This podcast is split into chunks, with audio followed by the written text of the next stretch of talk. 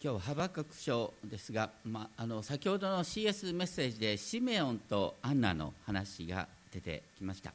本当に主を待ち望むっていう話でした、えーと、旧約から見ていくとですねあの主は2回に分けてくる。1回目はクリスマスですね。でクリスマスのですね翌週はとその割には何も変わってないな。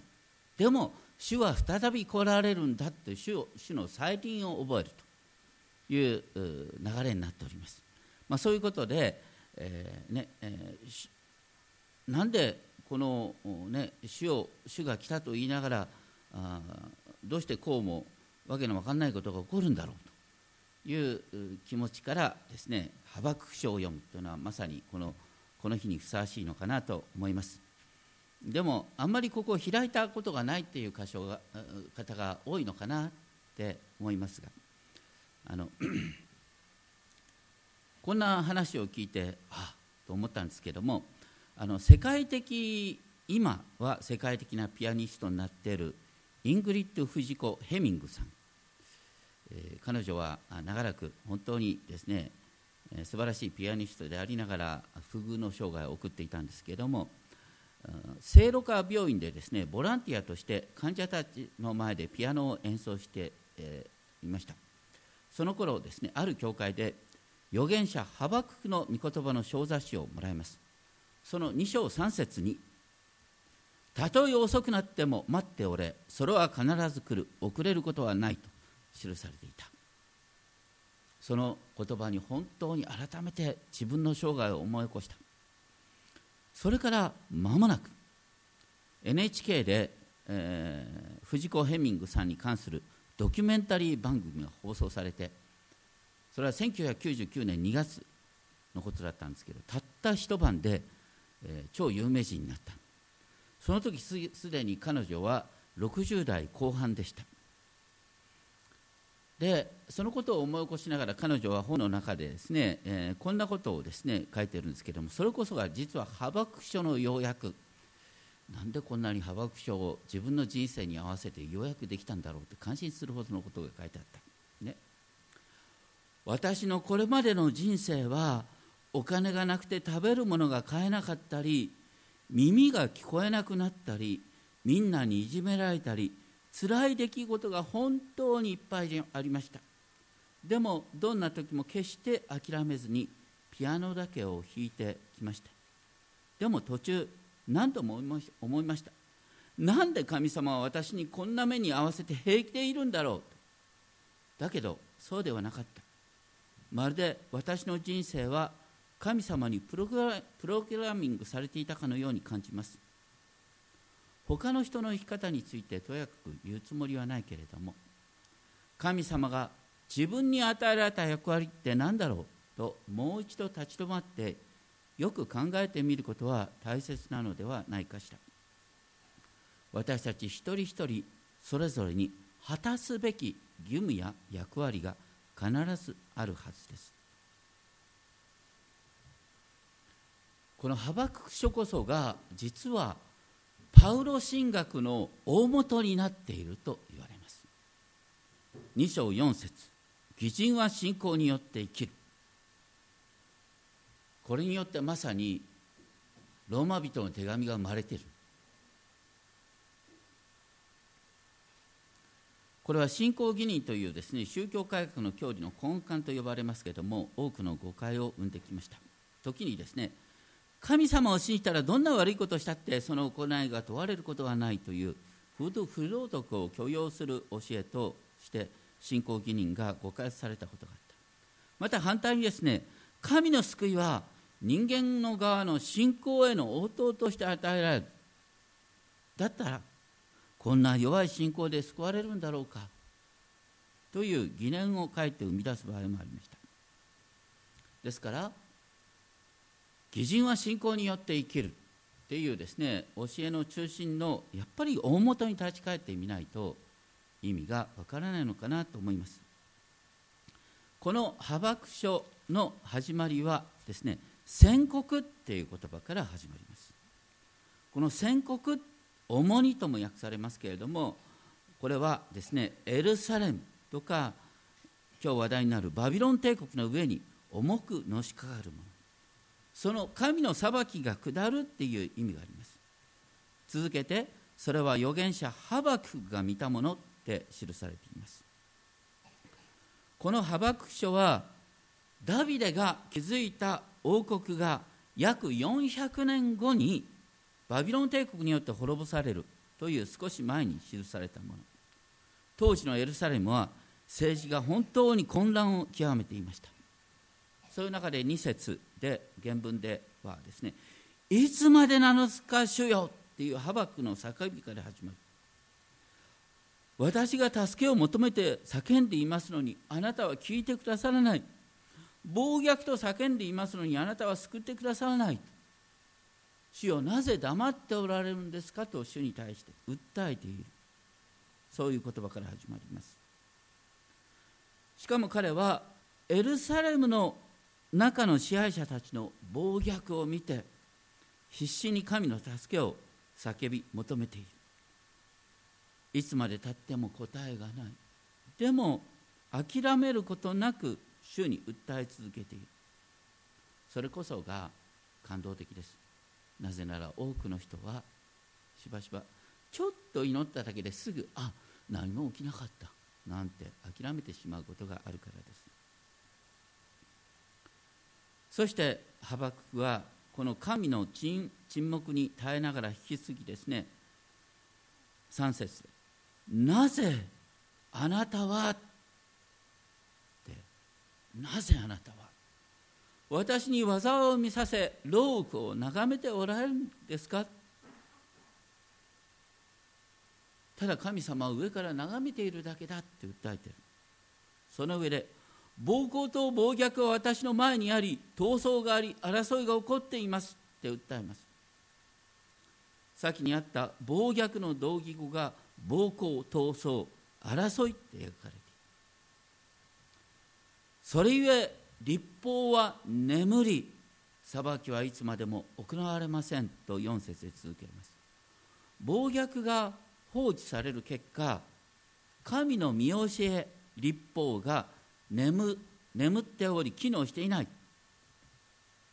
裁きっていうのはですね神の正義に従った政治それがいつまでたっても行われていないって嘆いているんです。で4節の後半は悪者が正しい人を取り囲んでいる。それゆえ裁きが曲げて行われていると訳した方がいいと思います。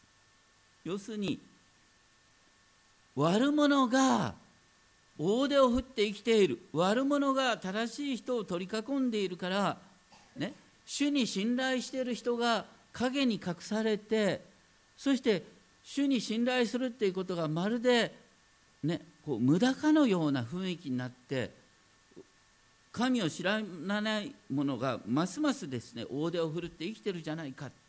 まさに正直者がバカを見るっていう現実がエルサレムに見えている。そういう中でハバクは必死にどうしていつまでも神様こんなことを許しておられるんですかと神様に訴えている。これはヨブの祈りに似ています。そして一章五節で神からの答えが記される。それはですね何よりも神様はご自身の計画を知らせる前に世界の現実をあるがままに見よまた目を留めよと言っているその上で驚きを驚け常識をひっくり返すことを知らせる。私は一つのことをあなた方の時代にする。しかしその神様の答えはあまりにも意外なので告げられてもあなたは信じまいと神様は不思議なことをおっしゃる。そして突然「見よ私はカルデア人を起こす」カルデア人っていうのはバビロン帝国の中心部族。ついこの前アッシリア帝国がですねエジプトまで支配する世界最初の大帝国になった。そのアッシリア帝国を滅ぼすのがこのバビロン帝国です。バビロン帝国は跡形もなくなる。そしてアッシリアとエジプトの連合軍を打ち破る。このカルディア人の国が6節凶暴で激しい国民だって言うから。神様がエルサレムの暴虐を裁くためになんと広域暴力団のような恐ろしい国を使ってエルサレムの支配者を裁こうとしてるって言うんですよ。到底信じがたい話。そして改めてバビロン帝国のことが6節でこれは自分のものでない住まいを占領しようと地を広く行き巡る。自分自身で裁きを行い威厳をします。まさに自分を神としている。暴虐集団。そしてこの横暴さが10節で彼ら王たちを預かりすべての要塞を嘲笑いそれを責め取る。彼らは他国を滅ぼすことに何の躊躇もない。そして11節。それから風のように移ってきて過ぎ去っていく。自分の力を自分の神とする。者は罪と定められるって訳した方がいいかなと思います。要するに自分の力を自分の神とする者は罪と定められる。自分の力を自分の神とするっていうのは俺がこの力で世界を征服するんだっていう。自分の力を自分の神とするっていうのはしばしば人間の理想となってしまっているんですね。そういうものは罪で定められるんだ。そして一章十二節から今度ハバクはさらに主に向かって「主よあなたは昔から私の神私の聖なる方ではありませんか」と訴えでも私たちは死ぬことはありませんよねって神様に訴え。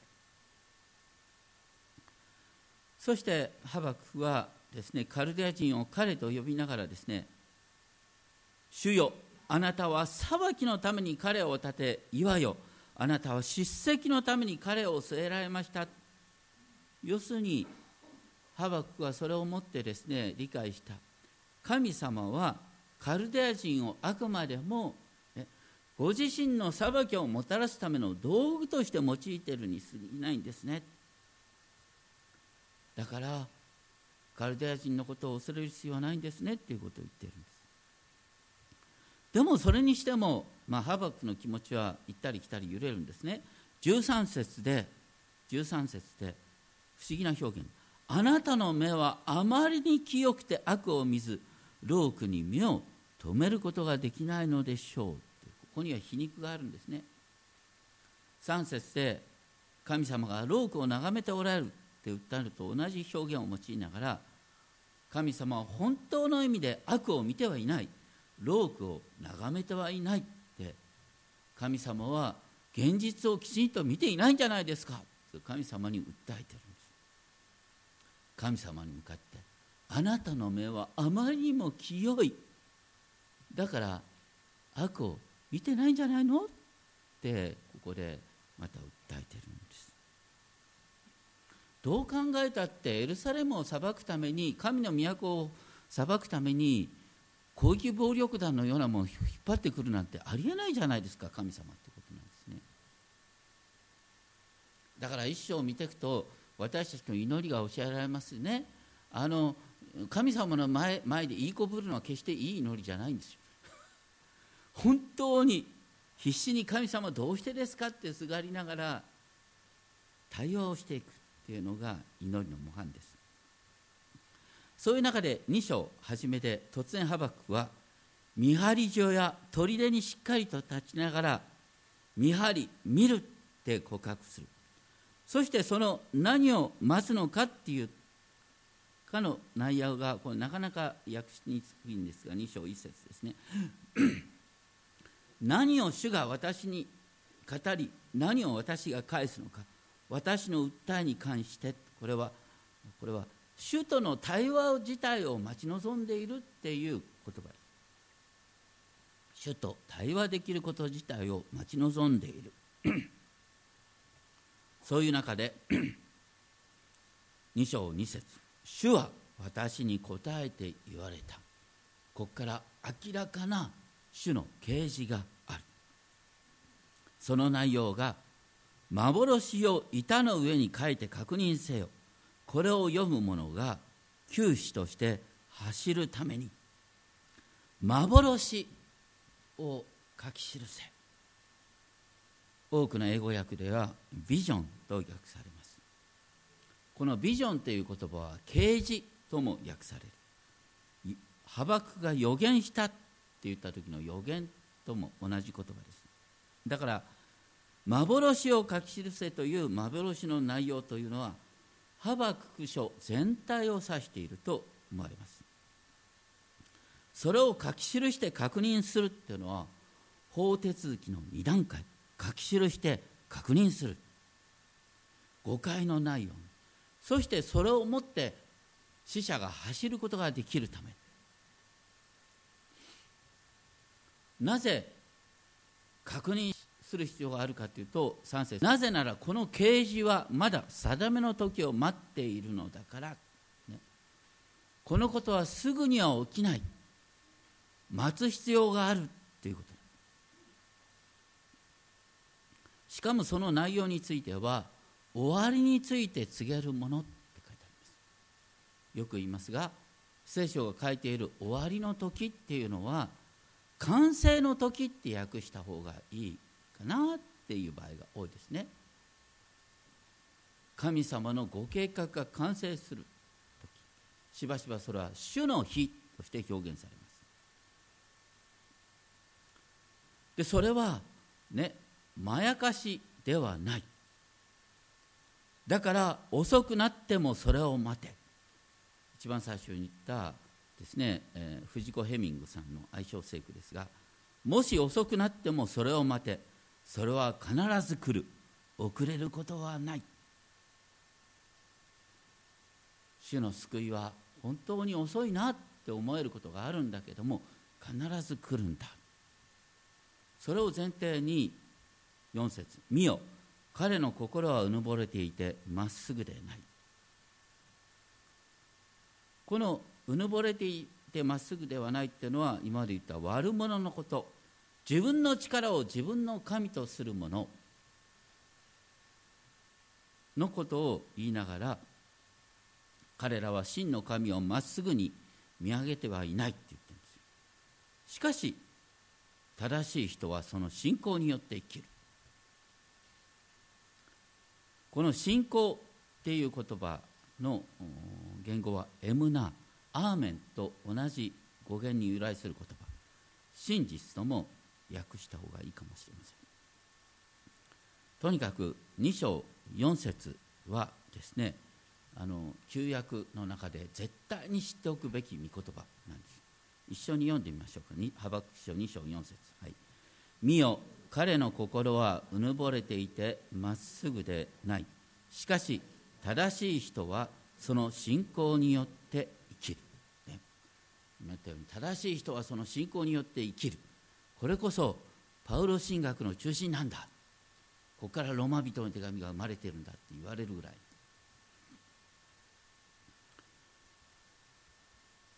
その信仰によって生きるっていう信仰っていうのは神の真実というふうに訳し理解した方がいいのかなって思います。興味深いことにこのギリシャ語70人訳ではですね私の真実によってってここが記されている。ですからね、正しい人は自分の信仰の力によって生きるっていうんじゃないんです。行いではなくて信仰によってっていうわけでもないんです。要するに神の真実神様のご計画は必ずなるんだというその神様の真実に応答しながら生きるんだよっていうこと。目に見える現実がまるで神様がいないかのように見える現実そういう中でなお神を待ち望むっていうのが信仰なんだよっていうことなんです。だから正しい人とは神の真実をいつも思い起こしながら神の真実に応答して生きる者こそが正しい人なんだ。信仰とは何かというと神の啓示をアーメンと受け止めることなんです、中心となって信仰によって義と認められるということの中心一番最初に出てくるのは創世記15章6節ですけれども、ね、アブラハムはなかなか子供が与えられなかった。その時アブラハムがですね星夜空を、ね、見るように神様から示されて星を数えることができるかできないでしょでもお前の子孫はこの星の数ように増えるんだよって神様アブラハムにおっしゃった。その時にアブラハムはそれを信じた。それが彼の義とされたって書いてある。神様の圧倒的な啓示をアーメンと受け止める。それこそが信仰なんです。それこそが正しい人の生き方。そのように、ね、一見世の基準から見たら神様がいないかのように見える。そういう中でなお神様の真実に信頼し続ける者は生きるんだ。さっき言った、ね、自分の力を自分の神とする者は死ぬ。それに対して神の真実に信頼する者は生きる。あなたはどっちを選ぶんだ？って言ってるんですね。そして 一方で5節でですね心がうぬぼれている人の状態はアル中に似てるって言うんですね。心がうぬぼれている人の状態が、ね、ブドウ酒足ることを知らない、まあ、アルコール依存症っていうのはまさに足ることを知らない病ですね。依存症の原型。でその心の状態が高ぶるものは定まりがない。彼は黄泉のように喉を広げ死のように足ることを知らない。って書かれるだから正しい人っていうのは足ることを知る人なんです悪者ってのは足ることを知らない人。だから一見ですねどうしてこんなことが起こるんだろうっていう中に一つ一つでも神様はこうやって一歩一歩道を開いてくださったよねっていうね神が見えないと思われる中になお神を見続ける神様の足跡を見るっていうことが私の信仰なんです。考えてみると、ね、このクリスマスの不思議は何よりも、ね、待ちに待った救い主がなんとひ弱な赤ちゃんとして生まれしかも貧しい貝羽桶の中に全く無力の極みにまで、ね、救い主が身を低くされたっていうことなんです。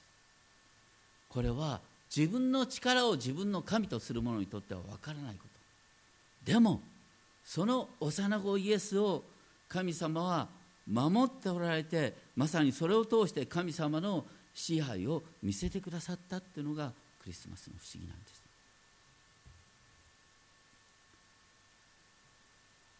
ですから私たちの目の前周りでですね、えー自分の力を自分の神とする人たちがいたとしたって心配することはない。彼らはまるで、ね、自分で自分の墓穴を掘っている。彼らの寿命は長くはない。しかし主の真実に信頼する者は生きるんだ。で2章の6節以降ですねあのごく簡単に言うと5回にわたってですね災いだ災いだって書いてあるんですね。で災いだ。第3の災いだっていうのは12節から始まりますが2章の12節第3の災いだ。災いだ血で町を建て不正で都を築き上げる者要するにもう本当に暴力の限りを尽くすようなバビロン帝国はあですね本当にたちまちのうちに滅びるんだよ。バビロン帝国が地上本当に残虐な国の代名詞的ですけれども本当に90年足らずでですね国が滅びました。そして、えー、13節でですねこれは万軍の主によるものではないか。国々の民はただ火で焼かれるために労し諸国の民は虚しく疲れ果てる。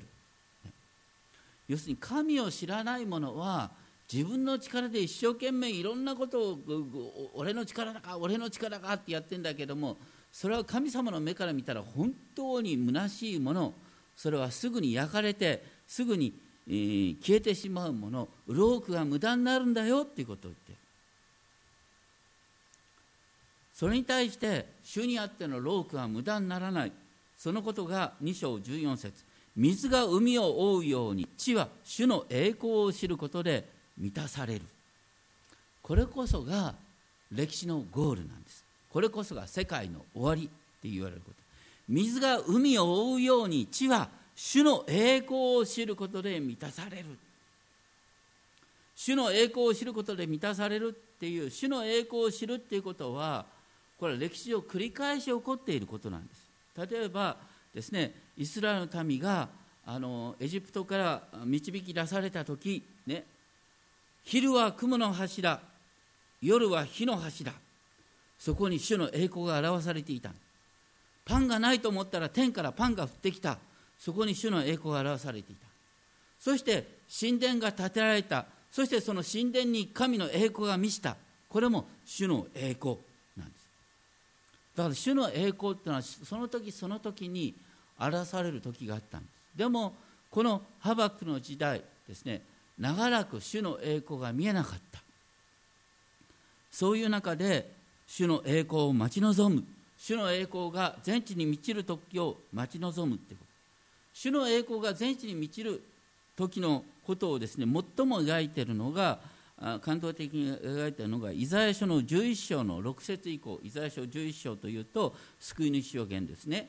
それ11章6節以降に何が書いてあるかというと狼は子羊と共に宿り豹は子ヤギと共に伏し子牛若獅子肥えた家畜が共にいて小さい子供がこれを追っていく。血のみ声はコブラのコブラの穴の上で戯れ血花にした子はマムシの子に手を伸べる。本当にこの世界から弱肉強食がなくなるんだ。でその結論が11章9節主を知ることが海を覆う水のように地を満たすからである。主を知ることが全地に満ちる時にこの世界に平和が実現するんだよって言ってる。それを私たちは待ち望む。私たちは神の約束に従って正義の住む新しい天と新しい地を待ち望んでいます。これこそ私たちの教会のテーマ聖句ね。このステンドグラスはまさに新しい点と新しい地を待ち望むということをイメージしているものです。そして第五の災いですね。2章18節19節で2章18節19節。偶像のことをですね物言わぬ偽りの神々と呼びながら、ね、偶像に向かって目を覚ませ起きろ、ね、神社に行って鐘をガランガランと鳴らして起きてください聞いてください。ね偶像に向かって起きろと言ってる、ね、しかし、えー、主の前では大切なのは静まることなんだ。それが2章20節。しかし主はその聖なる宮におられる全地をその見舞いに静まれ。主の見舞いでは「やー!」と大きく叫ぶ必要はない。主の前で静まって主を思い越して主に静かに語りかければいいんだ。なぜなら主はその聖なる宮におられる。全地をその見舞いに沈まれ。2章20節。聖なる宮っていうのはエルサレム神殿というよりは天の聖なる宮。主は聖なる住まいにおられ主の王座は天にある。そしてその天の神が実は歴史の支配者なんだ。私たちはそのことを待ち望むんだ。その主の支配が全地に現れるのを待ち望むんだ。それこそが主の啓示なんだ。そして終わりに行きます。バッと飛んで3章17節。よかったね。3章17節ですね。これはねこう3章17節はどういうことを言ってるかというとあのとにかくハバク書はパッと見るとわけが分かんない、ね、神の都はエルサレムに暴虐暴暴力こうもうなんか金持ちがやりたいことをやりたい放題にやってる、ね、政治家と金持ちが結託してとんでもないことをやってる。だから神様がこのエルサレムを裁くんだと思ったら誰をもって裁くかというと広域暴力団なんとか組じゃなくしてあのカルディア人の国バビロン帝国を用いて裁く。そんなバカなっていう話なんだから、ね、差し当たりですね神の救いが来る前に訳の分かんないことが起こる。しばしば私の人生もそうなんです。神の救いが来る目に見える救いが来る前に差し当たりわけの分かんないとんでもないことが起こる。そのことが3章17節18節。なんですイチジクの木は花を咲かせずブドウの木は実を実らせずオリーブの木も実りがなく畑は食物を出さず羊は囲いから絶え牛は牛舎にいなくなる。にもかかわらずこの私は主にあって喜び勇み私の救いの神にあって喜ぼう、悪いことが次から次と起こるにもかかわらずこの私は主にあって喜び勇み私の救いの神にあって喜ぼう。って言ってる。不思議なことです。なぜなら、ね、悪いことが起こるってことはねだんだんだんだん世界が暗くなるってことは夜明けが近いっていう印だパウロは不思議なことを言ってるんですね。これを今は救いが私たちにもっと近づいている。夜は更けて昼が近づきました。夜が更けた。だから昼が近づいてるんだって言った。それが私たちの信仰。だから私たちは闇の技を打ち捨てて昼間らしい正しい生き方をしようではありませんか。ハバククはだからねこれからバビロン帝国が力を持ってくる。そうするとねイチジクの木は花を咲かせない。ブドウの木は実を実らせない。オリーブオリーブの木は実りがなくなる。畑は食物を出さなくなる。羊は囲いから耐え牛は牛舎にいなくなる。にもかかわらず私は喜ぶ。なぜならそれは主の救いが近づいてるっていう印だからだっていうことなんです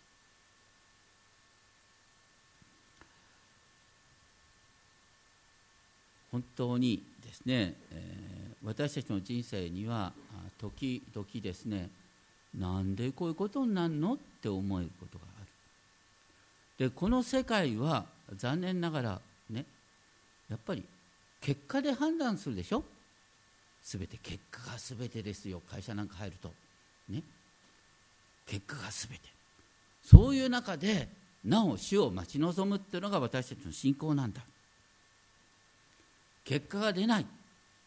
でも主は私のヤーウェ私のヤーウェは全てを支配している。だから真っ暗な中で3章19節その方が私の力私の足を目近のように私に高いところを歩ませてくださる。この後歌いたい賛美歌はですねあのイエスは私の喜び。嫌なことを言うようですがこれは僕の葬儀の時に歌ってほしい曲です。イエスは私の喜び。これはねあの暗い曲です。暗い曲なんだけどもとてもそこの中にすごい慰めがあるんです。なかなか結果が出ないよ。なんでこうなのっていう中ででも考えてみたら主との交わりこそが私の救いなんだっていうことなんです。一番最初に話した藤子ヘミングさんっていうのはあのドイツでですねデビューしようとした矢先に、えー、高熱で耳が聞こえなくなっちゃったんです。その後30年余り本当に不遇の生涯を過ごす。彼女の手は本当に荒れている。もう生活を稼ぐのは本当に大変だった。でもピアノを弾き続けた。でもね彼女がその本の中に書いてるんですけどもねそれは全て無駄じゃなかった。どうしてかっていうと私のたどってきた数奇な反省が音に現れるからじゃないのかな。どうして自分の演奏が評価されるのかっていうと私の今までの苦労が全部音に現れてるんだって。これは隠せない真実だ。ピアノの前では全てをさらけ出すことができる。演奏には自分の全てが出ている。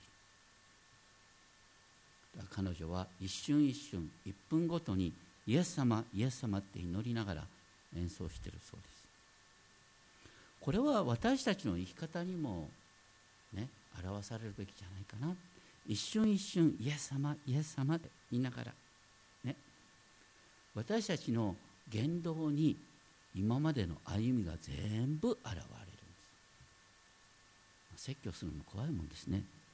全部現れてしまう。そういう恐れを持って今から共にですねイエスは私の喜びを歌いそしてその後共に お祈りしたいと思います。イエスは私の喜び、はい、お願いします。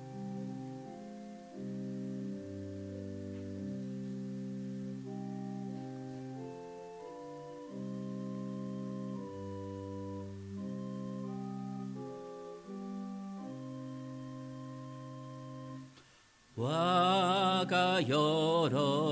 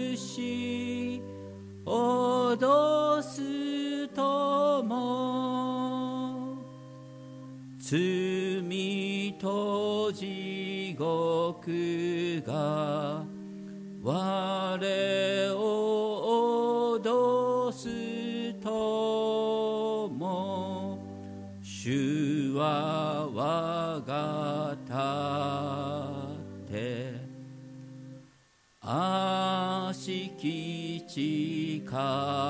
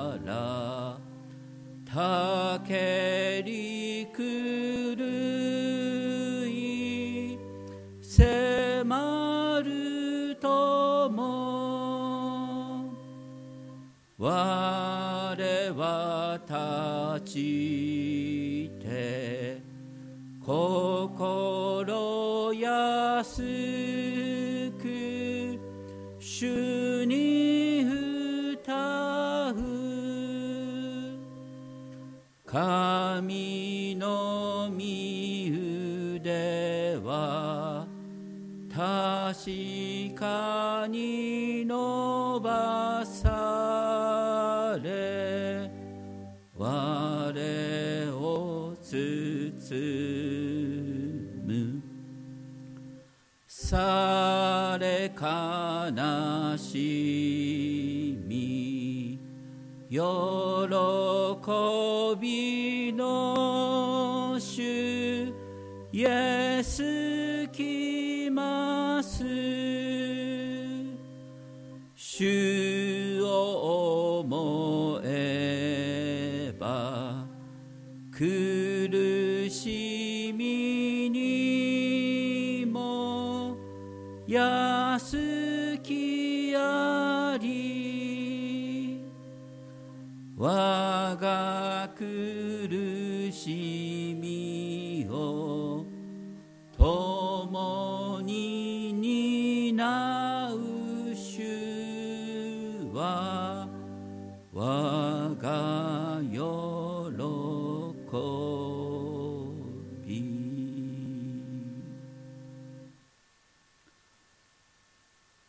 その時一時期の木は花を咲かせずブドウの木は実を実らせずオリーブの木も実りがなく畑は食物を出さない。